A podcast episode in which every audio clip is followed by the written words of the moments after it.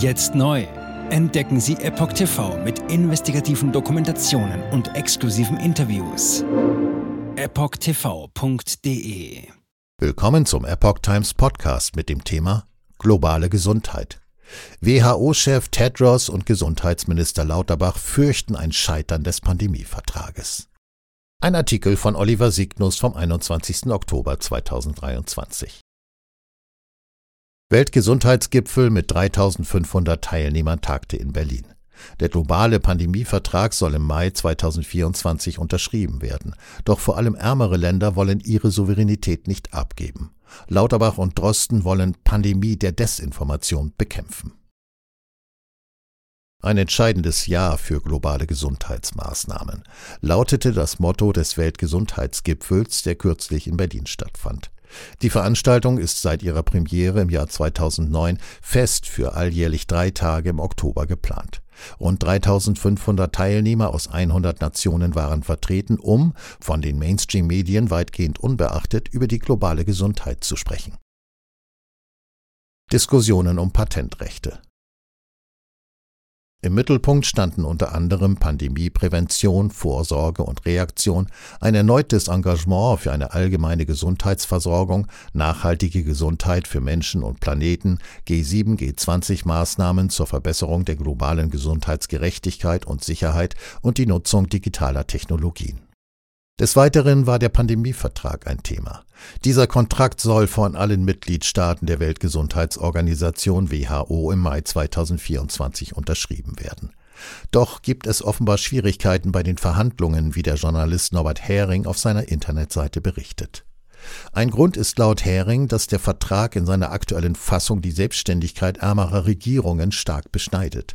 Auch wollen die reichen Länder mit ihren Pharmakonzernen jede Einschränkung von Patentrechten im Falle einer Pandemie nicht hinnehmen. Die Ärztezeitung zitierte den per Video zugeschalteten WHO-Generaldirektor Tedros Ghebreyesus. So sei dieser sehr beunruhigt, dass die Verhandlungen über das Pandemieabkommen stockten. Lauterbach Exekutivgewalt der Länder darf nicht beschnitten werden. Auch Deutschlands Bundesgesundheitsminister Karl Lauterbach SPD stieß ins selbe Horn. Wenn wir keinen Pandemievertrag bis Mai 2024 bekommen, besteht die Gefahr, dass wir das Momentum der Pandemie verlieren. Für Länder wie Deutschland und die meisten europäischen Länder ist klar, dass ein solches Abkommen nicht funktionieren wird, wenn es eine große Einschränkung der Eigentumsrechte gibt. Es ist Teil unserer DNA, dass wir internationale Eigentumsrechte brauchen, um in Impfstoffe, in Therapien, in Diagnostika und so weiter zu investieren. Es ist klar, dass ein Abkommen, welches die Rechte an geistigem Eigentum einschränkt, sehr unwahrscheinlich ist, erfolgreich zu sein.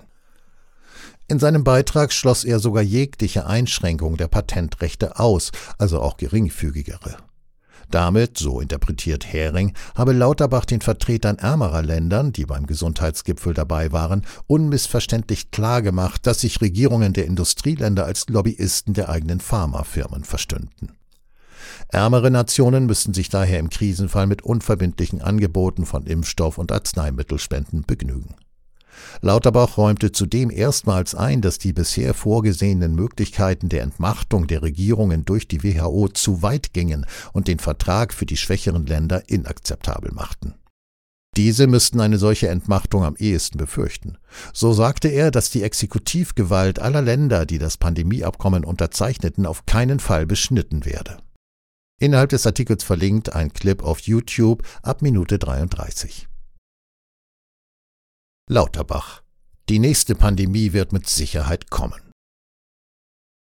Lauterbach warb nachdrücklich für den Abschluss dieses Vertrages. Die nächste Pandemie werde mit Sicherheit kommen, kündigte er an. Ohne ein solches Abkommen wären wir möglicherweise in einer schlimmeren Situation, als wir es waren, behauptete er in englischer Sprache. Auch brauche man den Pandemievertrag dringend, da wir derzeit in gewisser Weise in einer schwierigeren Situation sind als vor der Pandemie. Dabei sprach der SPD-Politiker die Pandemie der Fehlinformationen an. Sie sei weit verbreitet und sie sei eine Pandemie, die uns in der Tat immer begleitet. Der Virologe Christian Drosten hatte zuvor schon die Gründung eines Gremiums aus Wissenschaftlern favorisiert, in dem keine Fachleute säßen, die sich in die Medien drängten, sondern den Stand des Wissens zusammenfassten. Eine politische Entscheidungsfindung dürfe nicht durch Desinformation beeinflusst werden. Pfizer und Gates zählen zu den wichtigen Geldgebern des Gipfels. Das World Health Summit, der Weltgesundheitsgipfel, richtet seit 2009 eine Stiftung mit demselben Namen aus. Sie ist eine hundertprozentige Tochter der Berliner Charité und wurde als einzigartiges Forum für globale Gesundheit gepriesen. Zu den wichtigsten Geldgebern gehört die Pharmaindustrie, die IT-Branche sowie deren Stiftungen. Laut Norbert Hering trifft sich das Who is Who der Gesundheitspolitik und der Branchen des Gesundheitssektors im weitesten Sinne, um die internationale Gesundheitsarchitektur weiterzuentwickeln. Zu den größten Geldgebern, den strategischen Partnern gehören Pfizer, Johnson Johnson, Abbott, Siemens Healthineers, Bill and Melinda Gates Foundation, YouTube Health sowie die öffentlich-private Partnerschaft und Lobby für das Impfen CEPI. CEPI wird wiederum maßgeblich von der Stiftung des Microsoft-Gründers Bill Gates und seiner Ex-Frau mitfinanziert. Sie tragen etwa ein Drittel der Gesamtkosten der Veranstaltung, berichtete Neues Deutschland. Hinzu kommen auf der nächsten Ebene der Finanziers mit etwas geringereren Kostenbeiträgen das Bertelsmann-Projekt Trusted Health Ecosystems, das Gesundheitsdaten über eine nationale digitale Gesundheitsplattform verwenden will. Außerdem sind die Pharmafirmen Sanofi, Daiichi Sankyo, Bayer, MSD, Organon und der internationale Pharmaverband IFPMA. Auf einer weiteren Ebene kommen noch Roche und Gilead, der Deutsche Pharmaverband VFA, die Rockefeller Foundation und der Wellcome Trust hinzu. Als vermeintliches Gegengewicht sind laut Hering auch Organisationen dabei, die die Organisatoren der sogenannten Zivilgesellschaft zuordnen.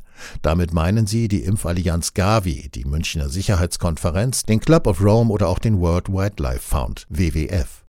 Auch die SPD-nahe Friedrich-Ebert-Stiftung, zudem überwiegend staatsfinanziert, taucht im Portfolio der Sponsoren auf. Jetzt neu auf Epoch TV. Impfgeschichten, die Ihnen nie erzählt wurden. Eine eindringliche und aufschlussreiche Dokumentation, deren Trailer YouTube nach drei Minuten entfernt hat. Schauen Sie für nur kurze Zeit die gesamte Doku kostenfrei. Jetzt auf epochtv.de. Ich war geimpft worden. Ich begann unkontrolliert zu zittern. Er verstarb 33 Tage später. Ich kann meinen Kopf nicht aufrecht halten. Dann brach ich zusammen, ganz plötzlich. Vom Start weg haben wir nicht die Bedingungen erreicht, die normalerweise erreicht werden müssen. Es handelt sich um eine Tragödie von beispiellosem Ausmaß. Aber die Bundesregierung und Behörden tun so, als sei alles in bester Ordnung. Wir suchten ein nahegelegenes Krankenhaus auf. Sie behandelten sie, als sei sie verrückt. Ich sehe das als einen ernsten Kampf, den Zusammenbruch der bürokratischen Strukturen zu korrigieren. Ich glaube, viele Menschen wissen auch gar nicht, dass sie einen Impfschaden haben. Umfassende Datensätze, die zeigen, dass wir einen Anstieg der Fehlgeburten um nahezu 300 Prozent ausgehend von ihren eigenen Daten hätte Pfizer 2021 vom Markt genommen werden müssen. 300 Prozent bei Krebserkrankungen. Acht Seiten lang Krankheiten, die direkt mit dem Impfstoff in Verbindung gebracht werden. Eine Reihe diverser unerklärter Symptome. Und sie nahmen um mehr als 1000 Prozent zu. Mehr als 1000. Der Arzt weiß nicht, um was es sich handelt und wie er es behandeln soll. Es ist der Hammer, was die für Psychospielchen mit einem spielen. Sie tut nur so, das sind Falschinformationen. Praktisch keine Hoffnung auf Gerechtigkeit. Erkennt man es nicht, sieht man nicht die Notwendigkeit. Insofern war es ziemlich offensichtlich und das Krankenhaus wusste, dass etwas im Gange war. The virus stops with every vaccinated person. In other words, you become a dead end to the virus. Vaccinated people do not carry the virus, don't get sick. Wie hätte ich ahnen sollen, dass es das letzte Gespräch mit meinem Sohn sein würde? Sie wissen bis ins kleinste Detail, was da vor sich geht. All das kennen sie. Und dennoch eilt niemand der Wahrheit zu Hilfe. Die verborgene Krise. Impfgeschichten, die Ihnen nie erzählt wurden. Eine Originaldokumentation von Epoch Times. Jetzt kostenfrei auf verborgenekrise.de ansehen. Aufgrund von Zensur ist diese bedeutende Dokumentation nicht über die sozialen Medien teilbar. Leiten Sie diesen Link an Freunde und Bekannte weiter und tragen Sie so die Botschaft dieser mutigen Menschen in die Welt.